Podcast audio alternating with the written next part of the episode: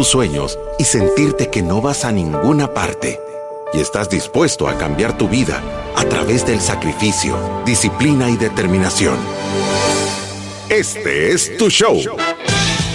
Finanzas para Todos de Fisherman con Alfredo Escalón y Marilú de Burgos, a donde te daremos la receta de la vacuna que cura la pobreza. Te mostraremos que puedes eliminar tus deudas y vivir tus sueños.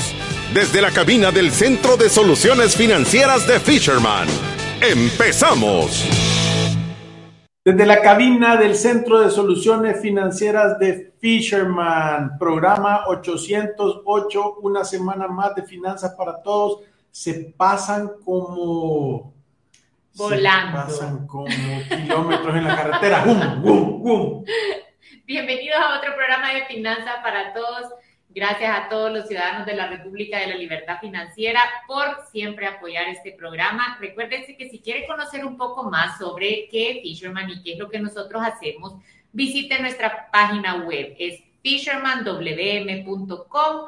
Ahí puede aprender un poco de los servicios de bienestar financiero para llevar a su empresa, de asesorías empresariales, que estamos relanzando todo nuestro tema de asesorías empresariales, de planificación financiera personal, hacer estructura y orden, protocolos de inversión, programas para eliminar las deudas, horas de consulta, kit con dos horas de consulta y hasta nuestro curso de e-learning que lo puede comprar a través de nuestra página web desde 19.99.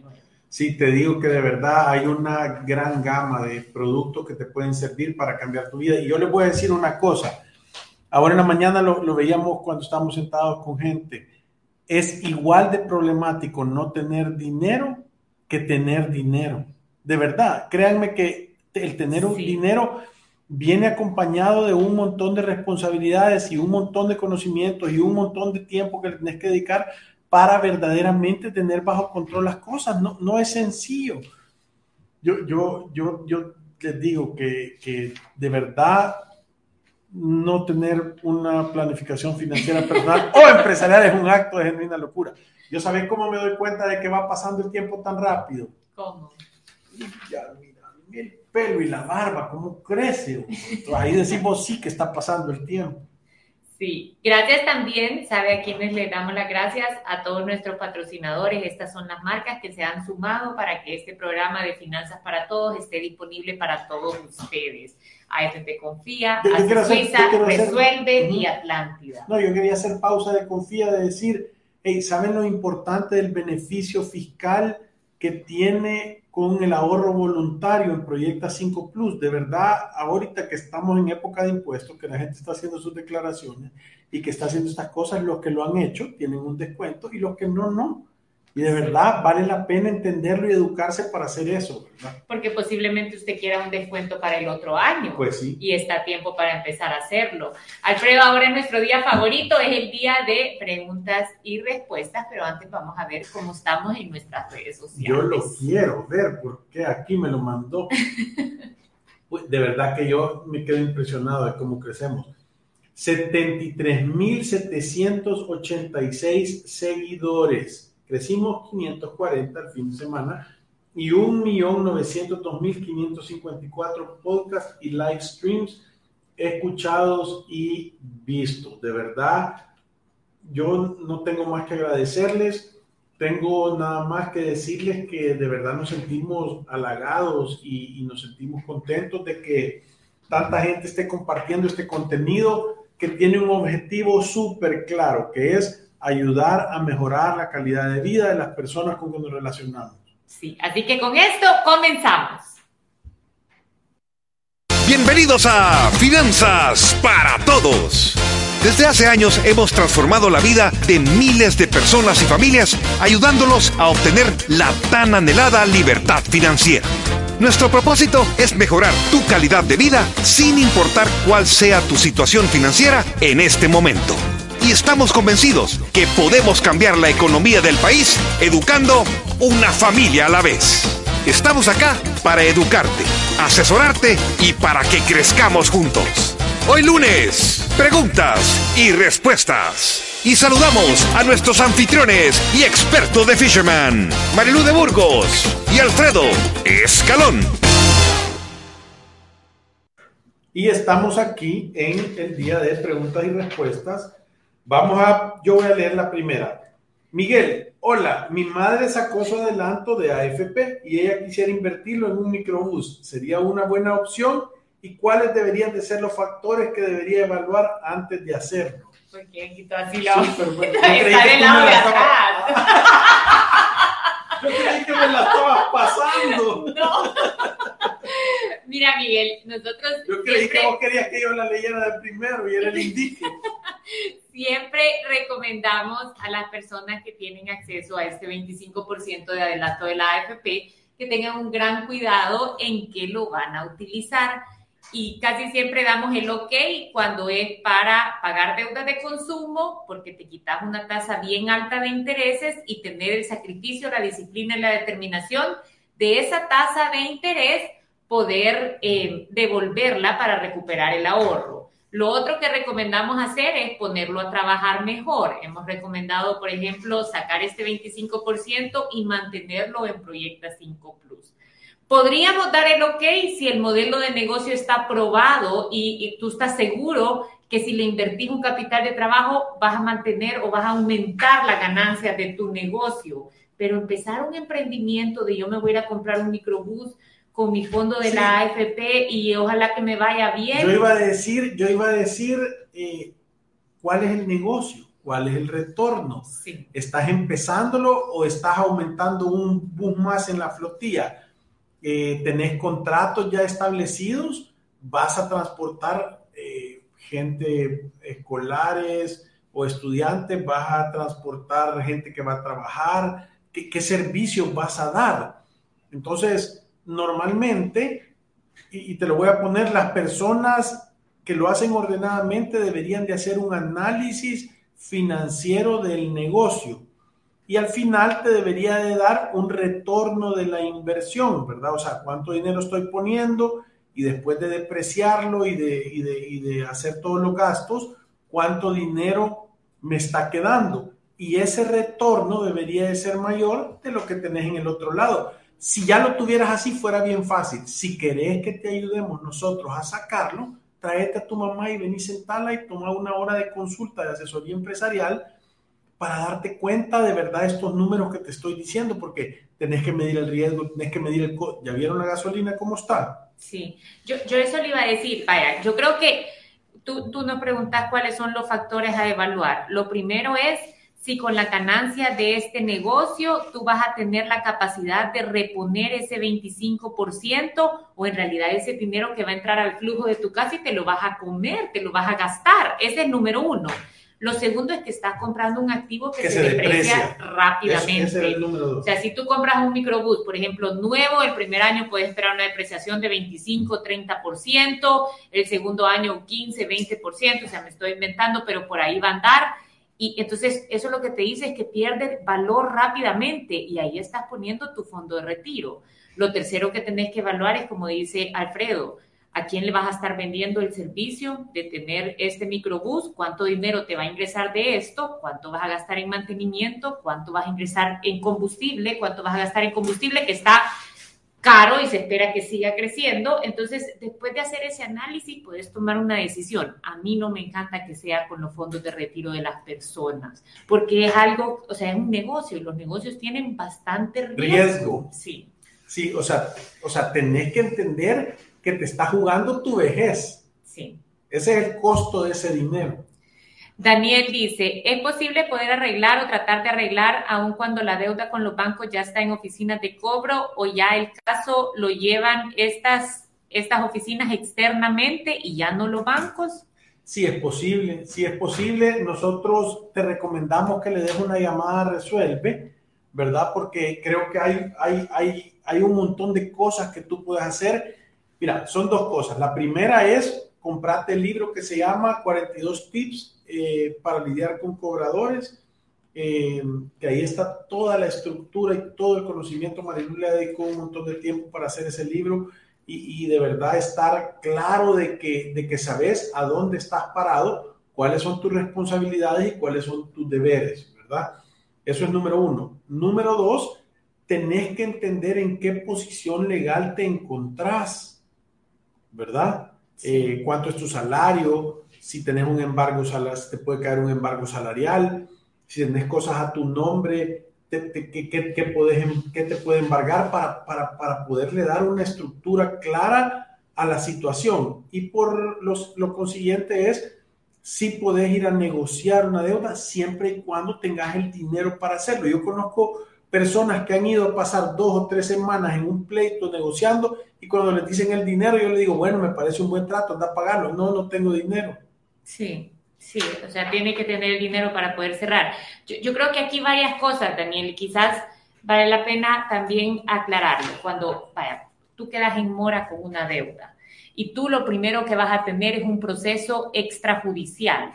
En este proceso Generalmente te van a estar llamando del banco porque puede tener un departamento de cobros o a veces contratan empresas como Puntual, GESEL, Alemán Soto y todo esto que son como jinetes del apocalipsis que te van a llamar, te van a buscar, te buscan en Facebook, o sea, tienen hasta base de datos que no sabemos dónde las consiguen, pero ellos las tienen y de repente saben dónde trabajas, o sea, ellos hacen una labor bastante interesante para buscarte. Entonces dan ese servicio. No es en Facebook. Ajá.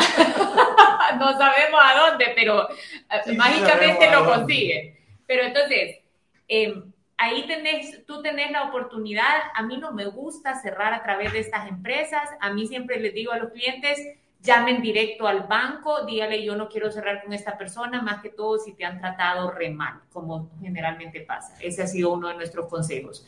Lo segundo es que, siempre lo hemos dicho, Dios bendice el orden. Tú tenés que asegurarte que la persona que está tratando contigo tiene la autorización y la capacidad para negociar esa deuda tenés que comprobar que efectivamente el banco les ha dado tu caso y nunca tenés que darles a ellos dinero en efectivo, ir a pagar a las instalaciones de ellos, sino que todo tu trato tiene que ser con tu acreedor. O sea, si tú dejaste pagar una tarjeta de crédito, conseguís el arreglo de pago y lo pagás al banco al que le quedaste debiendo.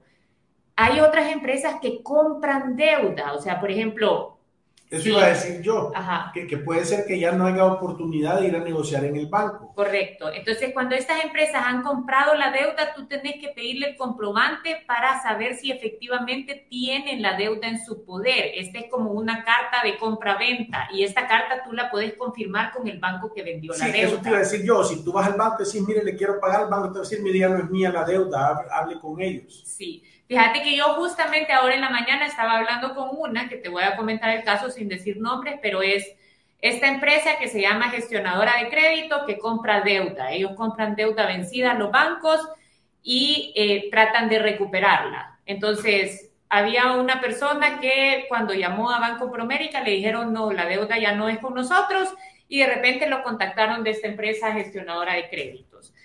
Em, hace años que vive afuera del país. Cuando se fue, debía 7 mil dólares, pero de repente aparecieron como dos años o tres años después cobrando 29 mil dólares.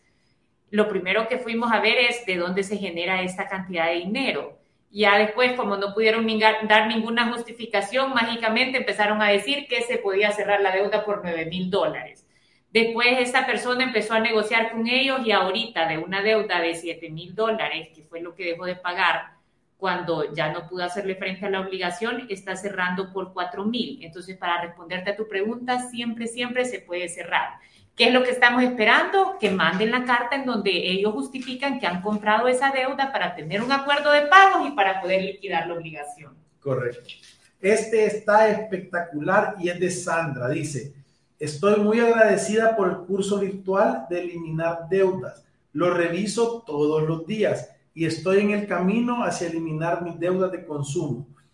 Es que espero un día, en algunos años, poder enviarles mi testimonio porque es un sacrificio, pero con determinación y disciplina y la ayuda de Dios espero lograrlo.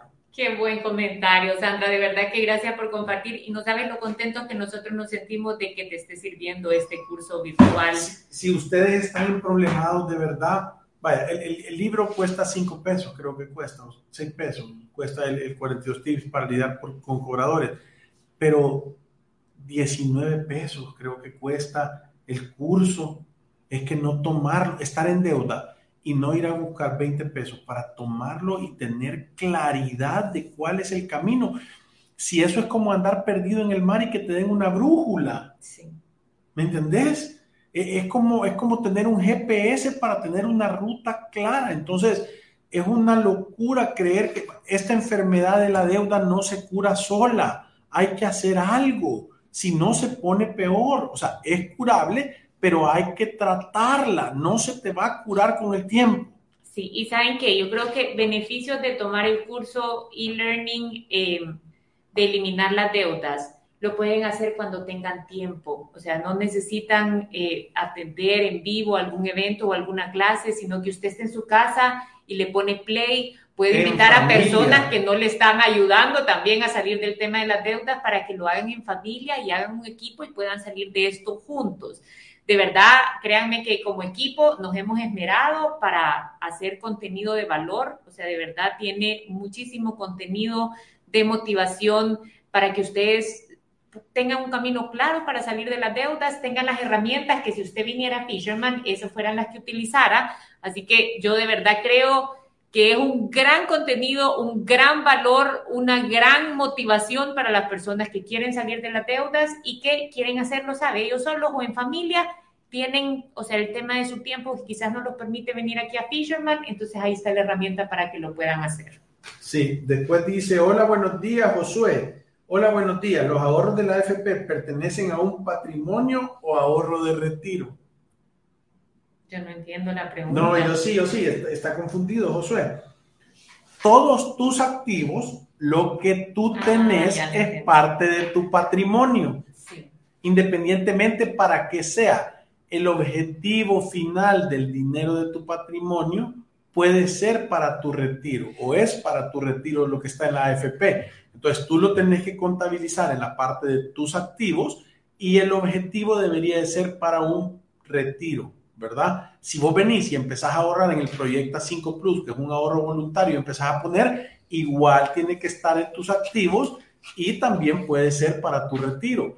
De ahí podés hacer una inversión a mediano plazo en una, eh, en una cooperativa y también va a estar en tus activos, pero eso puede ser para la prima de una casa. O sea que estás confundiéndote entre el objetivo del, para qué estás ahorrando el dinero, de en, en qué parte de tu balance está. Sí, o sea, yo creo que lo que confunde es ¿Qué es el ahorro de la AFP? Y el ahorro de la AFP es una cuenta de ahorro individual con restricciones para que uno la pueda utilizar. En tu vejez. ¿Cuáles son las restricciones? Tiene que cumplir el requisito de edad y a veces puede aplicar de edad. O sea, llegar a los 55, sí, pero eso es para pensionarse, porque de todas maneras, si no cumpliera los requisitos de aportación, va a recibir una devolución total. O sea, siempre es una cuenta tuya. Entonces, lo único es que tiene restricciones para su uso. Nosotros las mujeres la podemos empezar a utilizar a los 55 años. Si no cumplimos el requisito de aportación, nos van a hacer una devolución de los fondos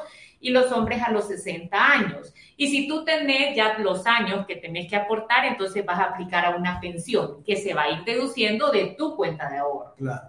Sí. Buenísimo. Eh, Fátima nos dice, ¿cuándo harán un seminario para jóvenes universitarios antes de ingresar de lleno a su vida laboral? Nosotros estamos pensando, Fátima, hacerlo en junio, porque mayo, finales de mayo, tal vez principios de junio, porque en ese tiempo también está toda la gente que estudia fuera del país, aquí en el verano. Entonces lo queremos hacer, invitar a toda esta gente y a todos los que van a empezar su vida, tanto aquí como afuera, para poder empezar eh, y poder manejar su dinero. Sofía nos pregunta, hola, buenos días, tengo dos preguntas. ¿A dónde puedo invertir mi dinero? ¿Y es buena idea tener cuenta de ahorro en un país extranjero?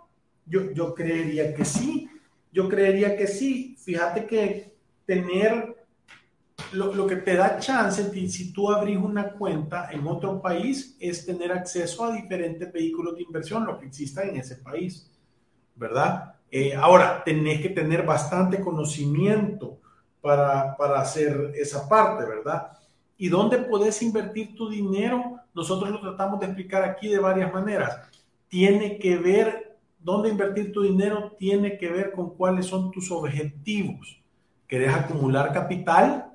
¿Querés hacer crecer capital que ya tenés? ¿Querés que tu capital que ya tenés te dé una renta fija o querés preservar tu capital? ¿Lo querés inmediatamente? ¿Lo querés a mediano plazo? ¿Lo querés a largo plazo? ¿Sos tolerante al riesgo o sos intolerante al riesgo? ¿Tenés conocimiento de las estructuras para invertir o querés aprender a invertir? Entonces, yo siempre digo que antes de preguntar a mí me gustaría que los ciudadanos de la República de la Libertad Financiera nos dijeran no a dónde invierto, sino cómo hago una estrategia de inversión o cuáles son las cosas para hacer una estrategia de inversión. ¿Cómo planeo llenar estos objetivos con estructura?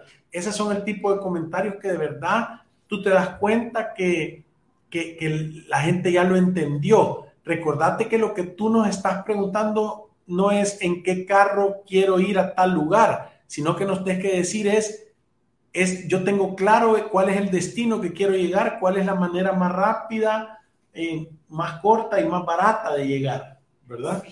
Y, sabe que yo creo que esto, como usted lo está diciendo, va en etapas. O sea, yo a Sofía le dijera, hace cosas que tú logres entender. Si alguien te está presentando una inversión y no se toma el tiempo de que tú lo entendas a fondo, posiblemente ni él lo entiende. O sea, que no lo hagas.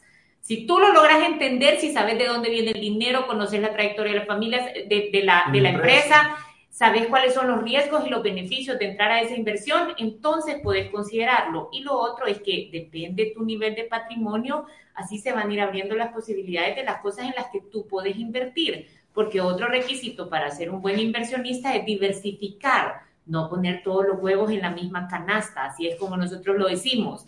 Y esto e, es una ley universal, o sea, tú no vas a poner todo tu riesgo en un solo lugar, porque todo el mundo de las inversiones siempre tiene riesgo. Entonces, si tú me decís, no, es que mi patrimonio ahorita es de, eh, voy a decir, de 50 mil dólares y eso es lo que he ahorrado durante toda mi vida, y tenés un producto que el límite para ingresar son 50 mil dólares, no estás preparado todavía para ese producto. Cuando tú tenés un patrimonio de 150 mil dólares, entonces uno de los componentes de tu patrimonio como inversión puede ser ese producto, pero cuando alguien te dice, tráigame todo su dinero que aquí yo se lo voy a manejar, yo salgo corriendo. hay que salir corriendo. Ricardo dice, ¿cuál es la criptomoneda que más recomiendan para invertir? Fíjate que... Ahorita todas están abajo. o sea, es, buen momento para entrar. Sí. Es buen momento para entrar. Nosotros, si tú tenés, o sea, una estructura de inversión clara y sabes que este monto que vas a invertir en una criptomoneda debería representar entre el 5 y el 10% de tu patrimonio invertible, eso es número uno. Eh, lo que nosotros siempre recomendamos es tener una diversificación. La moneda más fuerte y donde más capital hay es Bitcoin, después está Ethereum, después está Solana, Cardano, XRP, hay un montón. Entonces, lo mismo de siempre, diversificado. Si tenés un dólar, 50 centavos en Bitcoin, 30 centavos en Ethereum y de ahí 5 No necesita entrar a algunas que no le gusten. No, no, no, yo no digo que no te gusten. Lo que estoy queriendo decir es, lo mejor si vas a entrar en criptos es no ponerlo en una sola, sino que diversificar un poquito. Sí. Vale, te voy a decir, yo, yo las únicas que con las que he trabajado es Bitcoin, Ethereum, Cardano y una vez que metí dinero en Shiba Inu y lo saqué justo antes de que subiera. Pero es que lo metí, después me puse a leer de que, que era como una moneda basura y entonces en ese momento yo estaba aprendiendo un montón de cripto y entonces esa noche casi que ni logré dormir. Al día siguiente vi que ya podía sacar lo que había invertido y decidí sacarlo y después vi que si lo hubiera dejado hubiera ganado seis veces lo que hubiera invertido, pero bueno, ya no importa. Esas son las cosas que pasan, pero por ejemplo con, o sea, yo la, la que más entiendo y la que me hace sentir más cómoda es Bitcoin y esa es con la que principalmente trabajo. Yo creo que Alfredo tiene razón, sí, ahí vas a tener una buena porción en criptomonedas, deberías de diversificar, pero tú puedes decidir, yo voy a empezar solo con esta y voy a meterle a esta un poquito y te vas a empezar a familiarizar con la plataforma, a dónde guardarlas, cómo se comportan y entonces ahí puedes tomar la decisión si comprar diferentes. Sí, Katia dice que es más rentable un fondo de inversión a 180 días al 5% o un depósito a plazo fijo al 6.5%. Fíjate que depende y te voy a decir las cosas que hay que considerar. Número uno, si es un fondo, casi que no te están garantizando el rendimiento, sino que el fondo va a ser variable. Puede subir y puede bajar. Y normalmente los fondos aquí en El Salvador estaban impuestos, exentos del impuesto sobre la renta hasta el año 2021. Hay que ver si lo van a renovar ese beneficio o no. Entonces, solo para que tengas una idea, este fondo, de el, plazo fijo de 6.5, eh, por quitándote el 10% de retención, te va a dar el 5.85 neto y es fijo, ¿verdad? El otro al 5% es variable. Entonces, cuando tú le quitas los impuestos, tenés que ver, aún, aún quitándole el impuesto, si el fondo eh, de inversión es al 5%, es más, es mejor el, el, el, depósito porque te daría el 5.85 neto. Sí, te daría el 5.85 neto y yo ahí lo único que evaluara es si en el depósito a plazo em, estoy en una institución que me hace sentir cómoda, porque otro beneficio de tenerlo en un fondo de inversión es que está diversificado, porque ellos, o sea, esa es como la tasa promedio que conseguís de un montón de inversiones que el fondo hace por ti. Y, el 6.5 en un depósito a plazo no, no, lo he visto yo en bancos. No, yo sí lo he, lo he visto.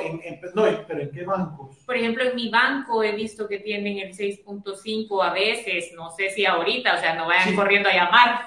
Pero no, pero yo, lo pero yo he visto que algunas personas tienen esa tasa. ¿Sabe qué pasa? A veces un depósito a plazo para que uno tenga una buena tasa necesita una buena cantidad de dinero. Si tú vas a empezar con poquito, un fondo es muchísimo más accesible conseguir una tasa más atractiva, porque si tú llegas al banco con mil dólares y decís, yo quiero un depósito a plazo y te van a decir, aquí la tasa es del 2.8 y casi que con ganas de no atenderte. Ahora, si tú llegas a decir, mire, yo tengo esta cantidad de dinero, es atractiva, quiero negociar la tasa de mi depósito a plazo, ellos te van a ofrecer cuando tienen interés de que tú lleves tu depósito. sí, sí, es correcto. Roberto nos dice, en el caso de un préstamo para mejora de vivienda, ¿qué porcentaje es correcto con la relación a los ingresos mensuales? Yo calcularía que tú deberías de tratar de meterle en cuota un, no, es que, vaya, si tú te vas al, al presupuesto de Fisherman, nosotros decimos que las personas deberían de andar gastando en su cuenta casa entre el 20 al 35% de sus ingresos, dependiendo de qué, de, de qué tan grandes son tus ingresos. Entre más grandes tus ingresos son menos. Entonces, si, si a ti te está sobrando dinero en el mes a mes, o si tu cuenta casa está abajo del 20%, entonces tú puedes hacer cálculos de cuánto puedes invertir. Tiene que ver más, no con el porcentaje de lo que recomendamos, sino con cómo está de saludable tu flujo para poder hacer esa inversión. Lo bueno de esto es que está quedando en tu balance como una mejora a un activo tuyo, ¿verdad? Sí, yo, yo siempre digo a las personas, esto es, o sea, no te está gastando el dinero. Cuando tú le invertís dinero a una vivienda y haces que esto de verdad le genere valor, o sea, lo puedes ver como una inversión. o sea, esto si alguien llegara, te va a pagar el dinero que tú has prestado para mejorar esa ah, vivienda. Pero depende, si vos lo que has hecho es un deslizadero del cuarto principal a la Obviamente, cosas, por eso dije, obviamente, cosas que generen, que generen valor, ¿vea? Dos, dos. menires, afuera de la casa, menires egipcios. Sí, Por eso que cueste bastante. Cosas de buen gusto, cosas de buen gusto que de valor. Cosas, que agreguen, que, que sirvan. O sea, el techo de una cochera, una bodega, eh, mejorar el muro, abrir una terraza, poner otro cuarto más, ¿verdad? O sea, venir en el jardín, ¿no? Sí, por eso dije yo, cosas que le generen valor a Pero la propiedad. Espérate, espérate yo conozco gente. Valor real, no para vos. Yo he visto una casa que tiene una piedra con jeroglíficos afuera, pero la persona puede creer que eso es lindísimo y que le genera un gran valor. Entonces, ¿saben? Lo voy a volver a decir, consulta también con los demás. si lo que vas a hacer les parece bonito. para entonces tomar la decisión de... O sea, cambiarle el piso y poner un piso nuevo, ponerle ventanas, mejorar el cielo falso, poner un sistema de iluminación barato, ponerle paneles solares, eh, eh, hacer una cisterna. Esas son cosas que agregan valor a la venta de tu casa. Delfines en la principal.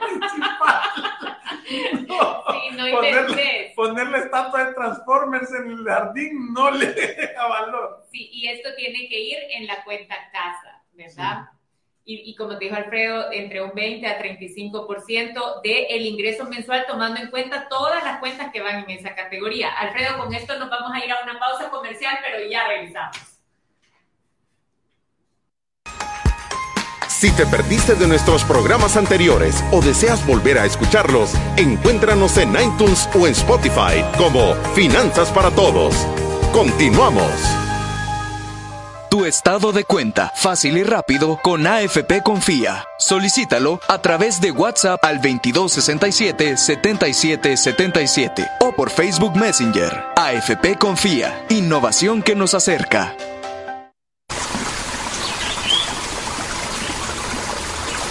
Un seguro tan único como tú. Plan Vida Personal. Es una solución que se ajusta a tus necesidades, protegiendo tus ingresos como un capital de respaldo. Con tu seguro de vida, Plan Vida Personal, nos aseguramos de acompañarte en los momentos más importantes para que vivas plenamente protegiéndote a ti y a tu familia. Contacta a tu asesor de seguros o llámanos al 2298 8888. Si te perdiste de nuestros programas anteriores o deseas volver a escucharlos, encuéntranos en iTunes o en Spotify como Finanzas para Todos. Continuamos. Continuamos el día de hoy con preguntas y respuestas y nos vamos a saltar a Janet, que es una fiel oyente y dice, me siento muy feliz ya que tengo dos años de escucharlos y en ese tiempo al inicio escuchaba que la mayoría de las consultas eran por deudas de tarjetas de crédito y en estos últimos siete meses escucho muchos comentarios de inversión, de emprendimiento. En estos momentos que la economía en la mayor en la mayoría de países están mal, entonces quiere decir que lo que ustedes están haciendo está súper bien y ha calado en la mayoría de nosotros que los escuchamos. Gracias, mil gracias, sigan adelante y muchas bendiciones. Ay, gracias, Janet, de verdad que me siento feliz con ese comentario. Y, fíjate que nosotros ya lo habíamos notado también. Sí, como ya tenemos diferentes preguntas. Como que la aguja al fin se está, por lo menos de los ciudadanos de la República, la libertad financiera yo sé, porque vaya, cuando empezamos, y eso es lo que hemos estado diciendo, y, les quiero hacer una invitación atenta a todos nuestros seguidores. Bájense TikTok, síganos en la cuenta y métanse a los comentarios y ayúdennos ustedes también a educar a las personas ahí. Porque cuando se lo dicen, cuando se lo decimos nosotros, se lo dice en el mensaje, hay gente que no lo toma así, pero si hay otra gente que yo me he dado cuenta que hay gente que le comenta y dice, mira, fíjate que esto también, y lo educamos en grupo, entonces la gente creo que está más abierta a escuchar las cosas. Daniel nos dice, buenas tardes, ya terminé el curso Elimina Deudas, muchas gracias, está espectacular y ya lo recomendé. Buenísimo, De verdad que gracias, Daniel. Me encanta estar escuchando ese feedback y acuérdense que si piensan que hay una forma de mejorarlo, algo que cambiarle, nosotros de verdad apreciamos toda la opinión que usted nos pueda dar para poder dar un mejor servicio en este tema de e-learning, porque vamos a sacar otros cursos. Sí. Celina nos dice, ¿cómo puedo hacer para equilibrar el ahorro con el pago de un préstamo? ¿Dejo de ahorrar y me dedico a pagar el préstamo? No. Te voy a explicar por qué, Celina. Tú lo primero que tenés que tener es un fondo de emergencia. Ese debería de ser el primer ahorro que vos tenés, porque si no tenés nada de eso y pasa cualquier circunstancia en tu vida que se te complica, lo que va a suceder es que te, vas a volver a endeudar. Entonces, lo primero es generar tu fondo de emergencia y cuando tengas tu fondo de emergencia, entonces déjatele ir con todo al, al, a la deuda, de la más pequeña a la más grande, recordate. Néstor nos dice, no hay mucha claridad en los mismos empleados de Hacienda en cuanto a lo que se debe escribir en la declaración de la renta, si la totalidad de los aportes voluntarios o el 10% de lo que uno ha aportado. ¿Saben ustedes cuánto es lo que hay que escribir en los formularios electrónicos? Néstor, yo estoy pendiente con ustedes de invitar a las personas de Proyecta 5 Plus para que vengan a explicarnos todo esto. Te voy a decir lo que yo he entendido, pero te prometo que esta semana los traemos para que nos ayuden a aclarar esta. Es más, saliendo de este programa voy a, voy a agendar esto para que nos ayuden a aclarar las dudas. El beneficio es que tú puedes quitar el 10% de tu renta imponible. Ese es el, beneficio fiscal. O sea, hay que ponerle que tú sos un empleado que ha ganado eh, 10 mil dólares en el año, ¿verdad? Entonces esa va a ser tu renta imponible. A esto tú le puedes hacer algunas deducciones si las tenés. Por ejemplo, medicinas, educación, donaciones. Esos son como 800 dólares, ¿verdad? Sí. lo máximo en donaciones es el 10%. Es correcto. Y aparte, ahora tienes esta cuarta que vas a poder deducirte el 10% de tu renta imponible. Entonces, suponete, si tú has ahorrado en Proyecta 5 Plus 1.200 dólares, tú vas a tener un beneficio por 1.000 dólares, porque eso es el 10% de tu renta imponible. Entonces, tu impuesto se va a calcular sobre los 10 mil dólares que ganaste, menos los 800, si es que tienes gastos de educación, gastos de medicinas. Entonces voy a inventarme un número, tu renta imponible va a ser ya no sobre 10 mil dólares, sino que sobre 7 mil 500. Y a eso le van a calcular el impuesto. Sí, eso. Súper bien dicho. Em, Alex nos dice, pero, pero, perdón, vamos a traerlos y vamos a hablar de cada una de las casillas y cómo lo puedes hacer, porque si tú ya tenés tu carta, hay que anticiparnos antes de que sea último día y estemos con todas las consultas sobre este tema. Alex dice, ¿cómo se podría saber cuánto le tocará de pensión a la hora que nos toque jubilarnos? Tenés que, tenés que ir para que te hagan un cálculo. Sí. Ellos te pueden hacer una proyección. Yo siempre hago como una prueba ácida, que yo le digo a las personas para que de verdad te preocupes, mientras más alto es tu ingreso, más bajo va a ser tu monto de reposición. Entonces, si tú consideras que tenés un buen ingreso y estás cotizando en base a ese ingreso, tú sacale un 35, 40% de lo que estás ganando ahorita para que digas, quizás con esto es con lo que me voy a pensionar. ¿Será que ahorro? ¿Será que ahorro un poco más? y casi siempre eso se contesta solo. Eh, la terminación 1180 dice, buenas tardes, han prolongado el beneficio fiscal, pues finalizaba en octubre de 2021, me, me refiero a Proyecta 5 Plus, son beneficios diferentes. No, no, no, eh, eh, lo que yo estaba hablando era el, la excepción de impuestos en los fondos de inversión. Sí. ¿Verdad? Eso estaba hasta el 2021, excepto del impuesto de la renta. No sé si lo van a volver a, a alargar. Walter dice, si todos los ahorros de la AFP le quedan a alguien si yo muero y mis hijas ya son mayores de edad y mi esposa ya falleció, ¿mis hijas pueden reclamar ese dinero?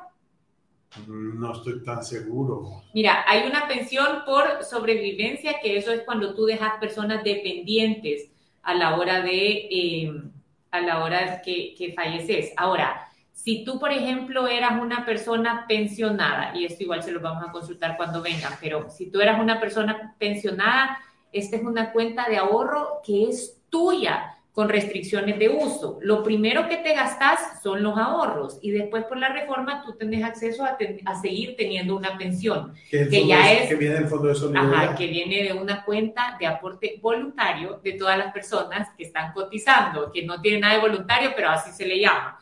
Entonces, si tú llegas a fallecer y tu cuenta individual tiene todavía fondos, sí puede ser parte de lo que tú vas a heredar. Si ya te acabaste eso, ya lo que tenías es una pensión, eso ya se extingue. Generalmente las personas cuando ya fallecen, ya, ya se gastaron lo que tenían en su cuenta de ahorro y ya lo que están gozando es el beneficio que le da el gobierno de seguir gozando de una pensión. Sí, súper bien puesto. ¿Es mejor comprar una casa o alquilarla? Última. Marilu. Depende. Mira, nosotros siempre decimos, tenés que hacer... Andaba el TikTok más visto de Fisherman. 309 mil. Sí, pero depende. Hay muchas personas que están comprando casas que no son tan grandes en valor y lo están haciendo a través del fondo y estas casas tienen la peculiaridad de que se alquilan bien caro y la cuota del fondo a veces es más barata. Entonces, en ese caso, valdría la pena evaluar comprar. lo que más tenés que evaluar es cuál es tu estabilidad financiera al momento de hacerlo. Tenés que no tener deuda de consumo, tener un ahorro de emergencia y haber tenido la capacidad de ahorrar para la prima. Entonces puedes decir, ya estoy en las condiciones, ¿sabes? Es como correr una maratón y decir, yo me voy a echar la mitad de la maratón sin haber entrenado nada. Lo mismo es comprar una casa, es una decisión financiera que requiere de mucha estabilidad. Se nos acaba el tiempo. Gracias por todos sus mensajes y por sus consultas. Vamos a estar aquí el día de mañana con otro programa de Finanzas para Todos. Pero como todos los, los programas, nos vamos recordándoles Que ir a través de la vida sin una planificación financiera es un acto de genuina locura. Gracias. Adiós. Salud.